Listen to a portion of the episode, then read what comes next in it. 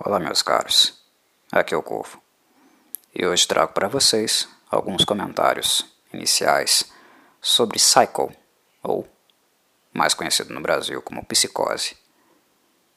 Psicose é um pequeno romance escrito por Robert Bloch em 1959. No entanto, Alfred Hitchcock comprou os direitos de forma anônima do romance logo após a publicação dele. Muitas cópias já haviam sido vinculadas no mercado, mas ainda não vendidas. Elas foram para a mesa de produção, muitos livros foram rodados, mas o Hitchcock, ao ter lido a história, impediu que houvesse uma grande vinculação do livro no mercado acabou comprando de forma anônima os direitos do texto do Bloch impediu que ele, que ele fosse para as bancas para que assim ele pudesse filmar, realmente idealizar o seu talvez filme mais renomado, o mais renomado filme de sua carreira, que também ele intitulou Psycho, Psicose. O roteiro que foi utilizado para o filme, na verdade, é uma adaptação uma adaptação feita por Joseph Stefano e tem algumas modificações, mas ele mantém basicamente a aura do original. Não há tantas modificações assim.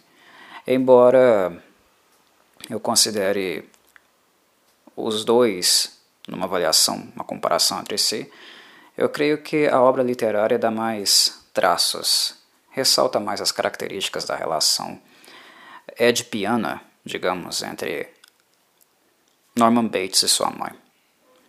Mas basicamente foi isso que aconteceu. Um livro que poderia talvez ter deixado o Robert Bloch muito rico. Ou não, porque o que de fato fez com que o filme ficasse famoso foi o filme. O filme realmente rendeu muito dinheiro para o Alfred Hitchcock. Mas a sétima arte é uma forma de marketing, né, de vinculação, é, digamos, muito maior que a literária. Então, é uma possibilidade o fato de Robert Bloch ter ficado famoso e ganhado dinheiro, algo que não aconteceu por causa da venda dos direitos. Uh, mas também era uma possibilidade uh, nós dizermos, talvez, nós pensarmos talvez que o livro possivelmente não tivesse vendido, uh, embora as ideias que giram em torno dele sejam muito boas, né, muito é, densas e talvez polêmicas para a sua época de lançamento. Nós temos que lembrar que Psycho foi publicada em 1959. Inclusive, este é um, um dos motivos pelo fato de eu estar fazendo este comentário iniciado, introduzido uh, um vídeo aqui no canal, é por causa da data, da data comemorativa. Né? São 60 anos para o filme e 61 anos para uh, o manuscrito do Robert Bloch, para o texto do Robert Bloch.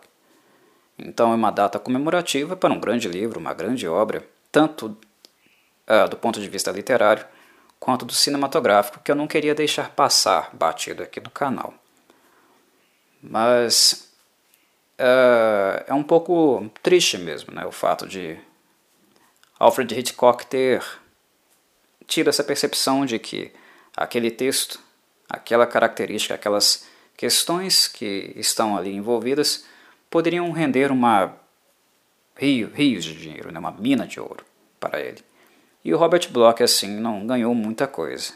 De tudo que o, o famoso, né, o lendário filme Psicose arrecadou, ele gastou apenas 80, 800 mil dólares para ser produzido e ele arrecadou 60 milhões. Isso para 1959 era, eh, era um marco, né? principalmente por se tratar de um thriller, né? um, um, um filme de horror, um filme de terror. Né? Embora ele seja profundamente psicológico, né?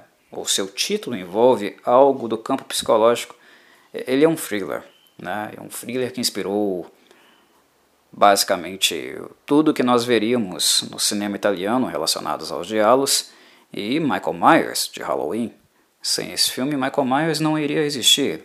John Carpenter não teria pensado, não teria idealizado o grande clássico do, dos slashers. Bem, Alfred Hitchcock ficou famoso. Esse filme basicamente deu uma carreira de sucesso a ele, né? aprofundou uh, basicamente todo o renome, elevou ele ao status de diretor lendário, né? E ao mesmo tempo também teve um impacto muito potente em relação ao gênero e ao que as pessoas estariam dispostas, interessadas a ver no cinema daquela época. É...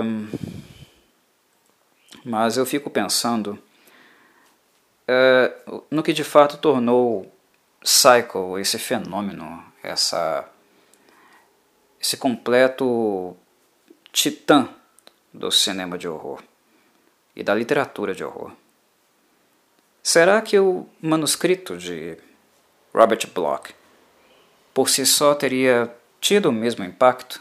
Ou foi a junção entre um texto, um texto que eu considero de altíssimo nível, extremamente competente, será que, tem que foi a junção entre essa competência literária com a técnica cinematográfica do Hitchcock que deu ao Psycho uh, o seu grande status, o seu status máximo de grande filme? Eu creio que sim. Uh, a minha aposta é que sim. Eu acho que havia o texto perfeito para uma técnica que para ele era perfeita. E que, como eu já falei aqui em outros momentos, em poucos momentos quando discuto filmes, e filmes que receberam a influência de Psycho, inclusive isso está lá no Cinecurvo, né, na análise que eu fiz de Halloween, criar ansiedade, aquela antecipação, saber o que vai acontecer, mas ver o processo antes que aconteça. Essa ansiedade, essa forma de filmar que é gerada uh, para que o público fique realmente muito nervoso, é o que faz com que Psycho uh, seja um filme que explore as características mais nervosas e realmente enervantes do livro de Robert Bloch. Então eu considero que foram as duas coisas: um grande texto aliado a uma grande técnica que explorava as suas melhores qualidades, e assim nasceu um clássico. É só um pouco triste o fato de Hitchcock ter ficado muito rico e ter pago a Robert Bloch muito pouco, apenas 11 mil dólares, em contrapartida em comparação com os 60 milhões que o filme ganhou. Mas para que esses comentários iniciais não fiquem incompletos, é necessário dizer que todos nós temos uma inspiração, obviamente. Esse Alfred Hitchcock se inspirou, basicamente comprou para usar né, o texto de Robert Bloch. A inspiração de Robert Bloch, por sua vez, trata-se de um caso real, de eventos reais, na verdade, né? Que foram os crimes de Ed Gein. Sim, Ed Gein, o serial killer de Wisconsin. Foi o contato com informações jornalísticas, aquilo que acabou acendendo na mídia, alguns fatos e comentários uh, policiais. Uh, Ed Gein, o, o caso Ed Gein, né, foi um caso que chocou os Estados Unidos na época. Um serial killer com as características dele, fazendo as barbaridades, as atrocidades que ele fez, né, e o estado mental de Ed Gein foi o que fez com que a mente de Robert Bloch uh, conseguisse confeccionar alguém, um personagem com as características de Norman Bates. Então, digamos que Norman Bates é o personagem da literatura, da literatura policial, uh, de suspense e horror, que basicamente adapta um pouco daquilo que Robert Bloch acreditava ser o modus operandi funcional da mente de um, de um assassino real. Esse assassino era Ed Gein. Este é o primeiro tópico de vários que eu farei no decorrer da semana para comemorar mesmo a data, como eu havia falado. 60 anos é uma data simbólica para uma obra como esta. Só que aqui eu estarei abordando o livro e não o filme. Talvez eu faça alguma coisa relacionada ao filme num, num futuro Cinecorvo aí. Aborde no Cinecorvo, em especial, aborde mais profundamente as características do filme em si. Mas aqui, para esta série que eu farei no decorrer da semana para comemorar o aniversário da obra, eu estarei abordando apenas o texto, o texto de Robert Bloch. É disso que eu estarei falando e comentando aqui. Bem, como este texto começa? Como Psycho, Psicose, começa na sua forma literária? Um, o que eu penso uh, em relação ao texto do Robert Bloch, talvez muito influenciado também pela minha experiência uh, assistindo o filme do, do Alfred Hitchcock, é, eu creio que a minha experiência prévia, ter assistido o filme primeiro antes de ler o livro, né, e reler ele agora aqui com vocês, é, eu tendo a sentir e pensar em intensidade. É, e algo que Psycho faz comigo é ter essa constante sensação de algo intenso se desenvolvendo algo intenso sendo uh, germinado ali naquela relação entre Norman Bates e a sua mãe, que é o ponto né, que justamente uh, o livro se inicia. A presença materna e a relação, a dinâmica tensa, complicada e patológica entre Norman Bates e sua mãe já é o gatilho inicial do livro desde o seu princípio. E tudo é escrito e narrado por Robert Bloch de forma a dar-nos uma sensação de grande intensidade, eh, de grande tensão naquele evento. O livro se inicia com Norman Bates lendo um livro sobre a cultura inca, lá no seu, na sua casa, na verdade. Ele não estava no motel que é dirigido, né, o negócio da família, como vocês devem saber, conhecer aí nessa altura do campeonato. Provavelmente os ouvintes do meu canal já devem ter visto Psycho alguma vez na vida, ou uma minoria de vocês também lido a obra. Se vocês não leram, não sabem nada sobre o filme ou sobre o livro, é, de fato vai haver spoilers aqui. Né? Façam isso, vocês que estão me ouvindo ou no Spotify ou aqui pelo YouTube, façam isso consultando primeiramente o filme ou o livro. Uh, consultem também lá o, o, Clube do Livro, meu Discord. Vão para lá, escutem o um trecho narrado do livro, antes que vocês possivelmente tomem spoilers aqui.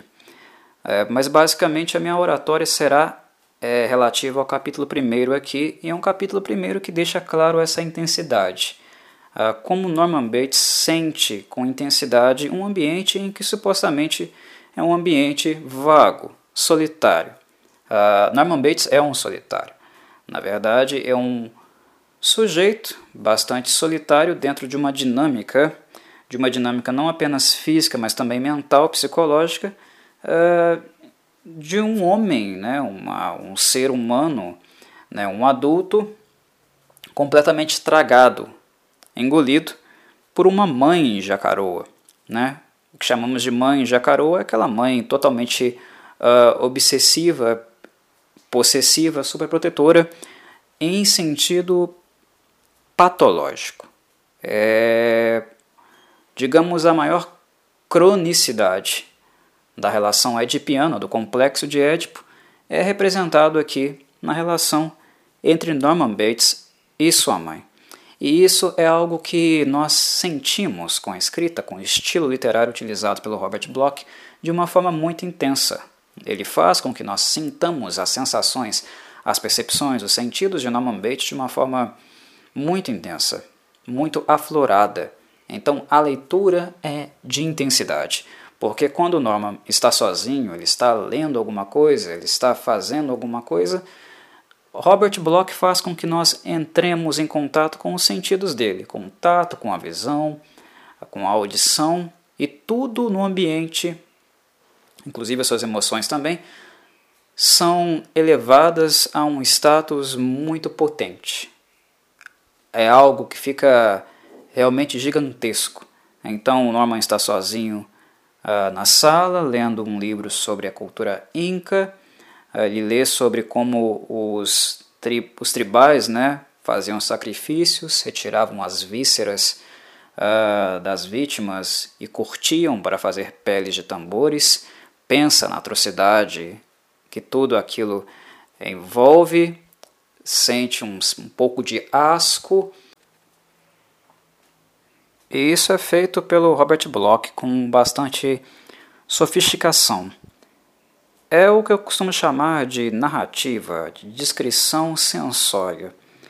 É um tipo de descrição que nos afeta profundamente em nível sensório e ajuda a construir em nós o caminho, a ponte para que nós tenhamos uma imersão na narrativa, que nos coloquemos de certa maneira uh, na pele da personagem, na pele de Norman Bates o que a longo prazo pode ser um pouquinho perturbador.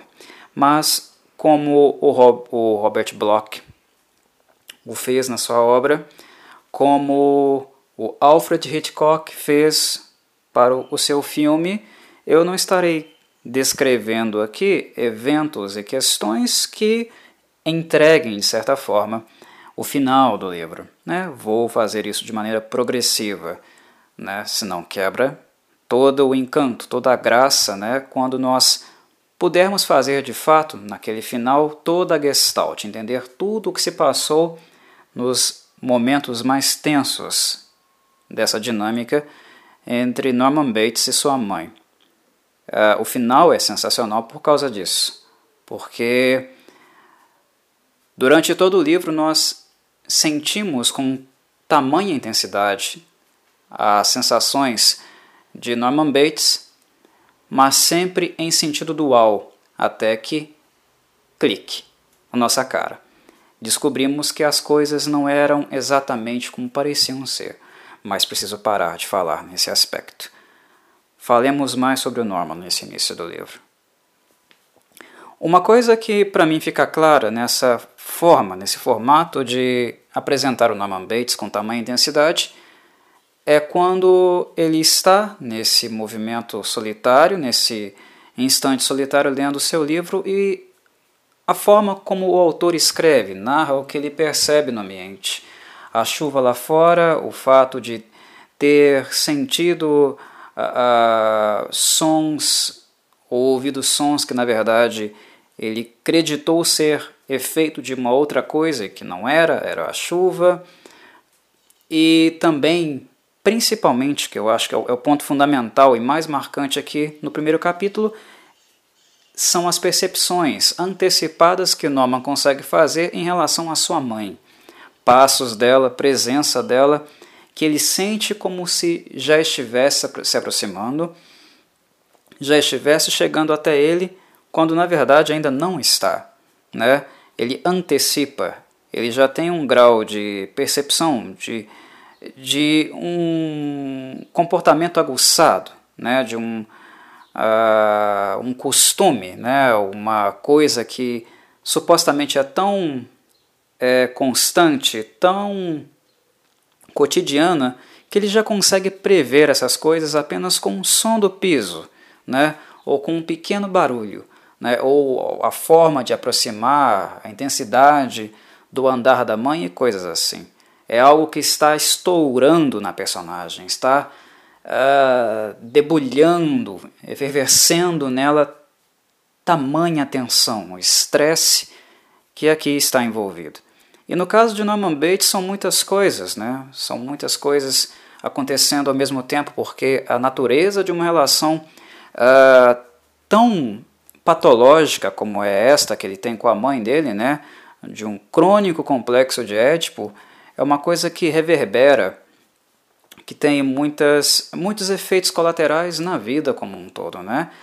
Norman Bates tem 40 anos e ele ainda hum, não apenas vive com a mãe. A questão não é essa de estar vivendo com a mãe, mas é como se vive, porque ele nunca saiu da asa dela, muito em virtude uh, do condicionamento, da manipulação também da mesma. A relação entre os dois é uma relação extremamente patológica que toliu e até impediu que Norman Bates né, desenvolvesse algumas habilidades básicas né, uh, da vida adulta. A, a mãe ela tem um jogo, uma dinâmica manipulativa muito aflorada e muito, digamos, cruel mesmo com o Norman, né? Porque ao mesmo tempo que ela uh, o julga, o acusa de não ter de fato crescido no sentido emocional, né? Ser um homem de 40 anos que sempre viveu embaixo das asas dela, ao mesmo tempo fica claro na conversa, né, na, na, na fala que ele tem com ela, como a, as mínimas, pequenas tentativas do Norman Bates de conseguir de fato uma emancipação em relação à figura da mãe foram totalmente tolhidas, impedidas por ela ao longo é, dos anos. Uh, o Norman Bates uh, não foi viver em uma outra casa, em outro lugar, não foi achar um outro trabalho, além do trabalho familiar que ele sempre teve que trabalhar, se envolver e gerir, que é o trabalho com o motel da família, né? Sempre foi o ganha-pão deles. Um, ele não teve namoradas, né? Não é, iniciou relacionamentos amorosos com algumas mulheres para que pudesse construir uma família e assim também uh, se afastar um pouco né, da intensidade, do, da dedicação única à mãe, mas ele conversa isso com ela, fala isso com ela, né? E ao mesmo tempo a narrativa, que os dados que vão sendo apresentados a nós pelo diálogo entre as duas personagens mostra que um certo ressentimento, né, nas lembranças, né, na, na argumentação de Norma que todas as vezes, todas as vezes durante esses 40 anos que ele tentou fazer qualquer movimento de saída, de emancipação, né, de liberdade em relação à figura materna, foram tolhidos por ela. Ela perseguiu os namoricos, ela criticou, agrediu o Norman, impediu que, que ele procurasse trabalho. Uh, ela sempre fez isso de alguma forma, o manipulou, né, o violentou simbolicamente para que ele não fizesse esse movimento de saída, de emancipação. Né? Ah, mas então é só culpa da, da mãe, né? é só ela que, que perturbou o Norman? Não, né? porque toda, todo sintoma, se nós pensarmos é, do ponto de vista psicológico, todo sintoma ele tem ganhos secundários. Né? O Norman estar sobre uh, uh, os cuidados da mãe também tem uma participação, né? uma participação que também é dele. Todo sintoma tem ganhos secundários. Né? Quando você está doente, você, por exemplo, recebe uma atenção mais especial, né? Uh, tem uma comodidade em certos aspectos, talvez, né, daquelas pessoas que normalmente você queria, mas em situações normais, né, elas não dão a você essa atenção. Por exemplo, a criança lá, né, com a enurese, né, fazendo xixi na cama, na, na roupa, para ter atenção dos pais, porque normalmente ela não tem. Né? É algo sintomático, mas é algo que faz com que a criança tenha a atenção dos pais né? de alguma forma, como ela gostaria. O problema é que esse modo de conseguir essa atenção é sempre sintomático. Então, os sintomas têm participação ativa também daquelas pessoas né, que refletem esse sintoma. Né? Eles também, eles também são autores. Então é uma dinâmica um pouco doentia, né, onde os dois são atores atu e atuantes né, nessa dinâmica. Os dois participam dessa dinâmica. Né? Mas é sintoma. É sintoma, os dois são responsáveis nisso. A mãe de uma forma muito obsessiva, manipulativa, opressora, e o Norman também né, uh, não fez, de certa forma, uh, movimentos de saída dessa opressão. Né? Ele uh, se apegou muito aos aspectos secundários, né, os ganhos secundários envolvidos nesse próprio sintoma e também tem lá a sua responsabilidade, seu comodismo. Inclusive algo que a mãe joga na cara dele, né, quando ele fala: a senhora não deixou eu arrumar um outro emprego, né, a senhora não deixou eu ter namoradas, né, constituir família. Aí ela ataca a masculinidade dele. Ela faz o que ela sempre fez e algo que é profundamente perturbador, né? E também profundamente é, fonte de um grande ressentimento, de uma grande tensão que existe entre o Norman e a mãe. Né? É o fato dela atacar a masculinidade dele, né? o degradar como homem, zombar dele, né? o chamar de filhinho da mamãe, repetir as zombarias que ele escutou sempre, né? toda a vida. E é sempre, foi sempre, a vida inteira. Porque o Norman Bates sempre teve apenas a referência materna e dessa mãe jacaroa a vida inteira. O pai dele né, morreu muito cedo, ele não viveu com a presença materna, então todo o assento, é, paterna, desculpa. Então todo o assento é, esteve na figura materna. E desde sempre, ela sempre tratou, uh, sempre tentou mantê-lo dentro de uma bolha. Desde quando ele era, ele era menininho. Ele sofria bullying na escola porque era o filhinho da mamãe. E sempre quando ele tentava uh, deixar de ser, ela o tolia e depois jogava na cara. Mas você não foi homem o suficiente, você não teve pulso suficiente para uh, bater de frente com a própria mãe. Né? Você usa calças, você se chama de homem, ou seja, ela abusa dele emocionalmente.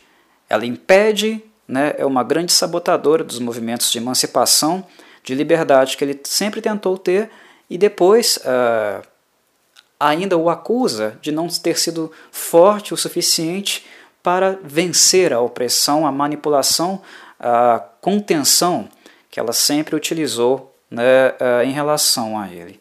E isso né, é algo ao mesmo tempo perturbador e ao mesmo tempo traumático, né, porque isso gera marcas, né, gera um nível de ressentimento muito grande em relação né, ao Norman em relação a ela, a figura dela. Né? E é uma coisa até é, é, marcante, né, um ponto clímax enfático do primeiro capítulo, porque mostra como a dinâmica deles é uma dinâmica tão perturbadora e tão próxima, tão acentuada, né, que o Norman sente como se ele estivesse pensando em coisas e ela pudesse ali conseguir ler os próprios pensamentos dele, né? que inclusive isso é, é explicitado, né? é mostrado pelo Robert Bloch quando ela questiona: Você está pensando em me matar, Norma?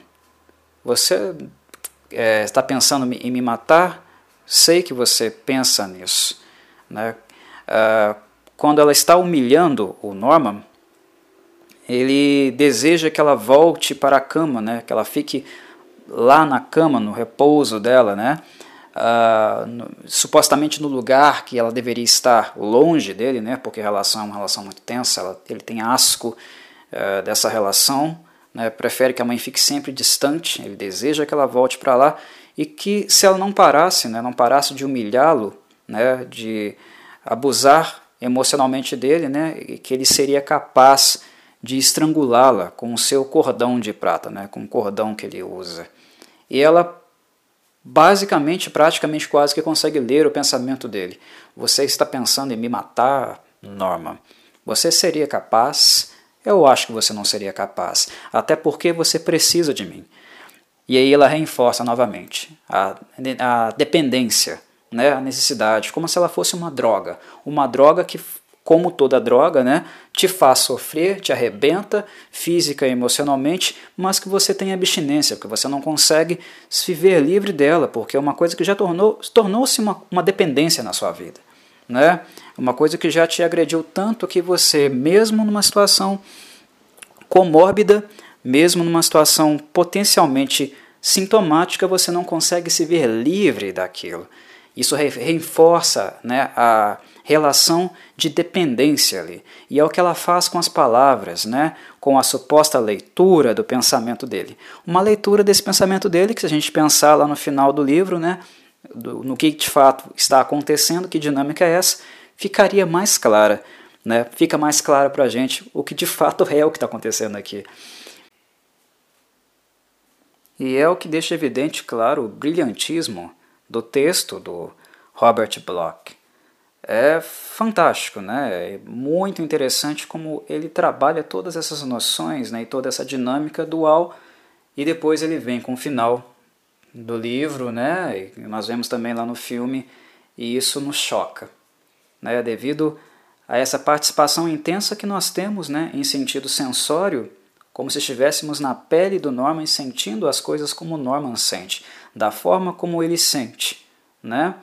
E depois vem o final, vem esse contraste e nos é expressado uma realidade, uma realidade que nós não esperávamos de forma alguma. Eu creio que quem leu o livro, né, eh, na época, não esperava o final que encontrou.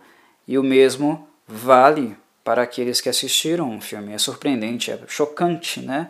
Uh, e nada melhor para nos fazer entender, né? Nos fazer ter uma noção um pouco mais clara do que significa o título do, da obra, o título da obra literária e cinematográfica. Né? Ilustra perfeitamente, faz perfeitamente essa abordagem, alusão e de uma forma prática, empírica, onde nós vemos de fato né, psicopatologia uh, em ação, esse, esse aspecto sintomático em relação a, aos baits né, que acaba servindo para nós como uma forma explicativa uh, do que realmente se trata algo com o nome de psicose. Né. É um primeiro capítulo muito intenso, muito interessante, sempre muito imersivo, né? a ponto de que o tratamento, o diálogo, o contato entre Norman Bates com a sua mãe, os primeiros contatos iniciais, uh, criem, criem em nós né, uma sensação muito, uh, como eu falei, epitelial, né, inclusive no uso de metáforas, né, nos momentos mais tensos da, do diálogo entre Norman Bates e a sua mãe, ele inclusive faz metáforas, né, ele faz uma relação entre os tambores com aquela pele uh, esticada de tripas, vísceras de pessoas, né, todo aquele asco, aquele tormento sendo comparado né, aos ataques dela, né, o tom, tom, tom do, no tambor, nas peles né, de intestinos, é como se fossem, como se eles são representados metaforicamente né, como se fossem os próprios ataques que a mãe faz a ele. Todos esses recursos literários, recursos literários que ajudam a, a amplificar o que eu chamo mesmo né, de recurso literário sensório, recurso literário sensório que nos faz imergir na trama, imergir nos sentimentos das personagens ali é, representadas. O capítulo termina né, com o fato dele ter que atender a porta a um chamado, né, algo que ele não queria fazer desde, desde cedo, inclusive que a mãe joga na cara dele, que ele reforça, né, que não queria trabalhar no motel, ele não quer atender nada no motel, ele não gosta do trabalho, ele não gosta da relação com ela, de, de existir como existe, de fazer as coisas que ele tem que fazer. Ele evitou né, uh, o trabalho no motel naquele dia, ele não acendeu o letreiro na estrada, ele não queria receber visitas, mas alguém acaba batendo em sua porta e é basicamente como uh, o primeiro capítulo termina, né? E o que virá a seguir ficará para um outro, um outro vídeo, um, uma, um outro podcast, assim que eu continuar lendo né, e fazendo comentários em relação ao livro aí, comemorando estes 60 anos dessa obra profundamente marcante na história da literatura de suspense e horror e também do cinema do mesmo gênero, dos mesmos gêneros. Ok, meus caros, um abraço para vocês. Tenha um bom início de semana. E até a próxima.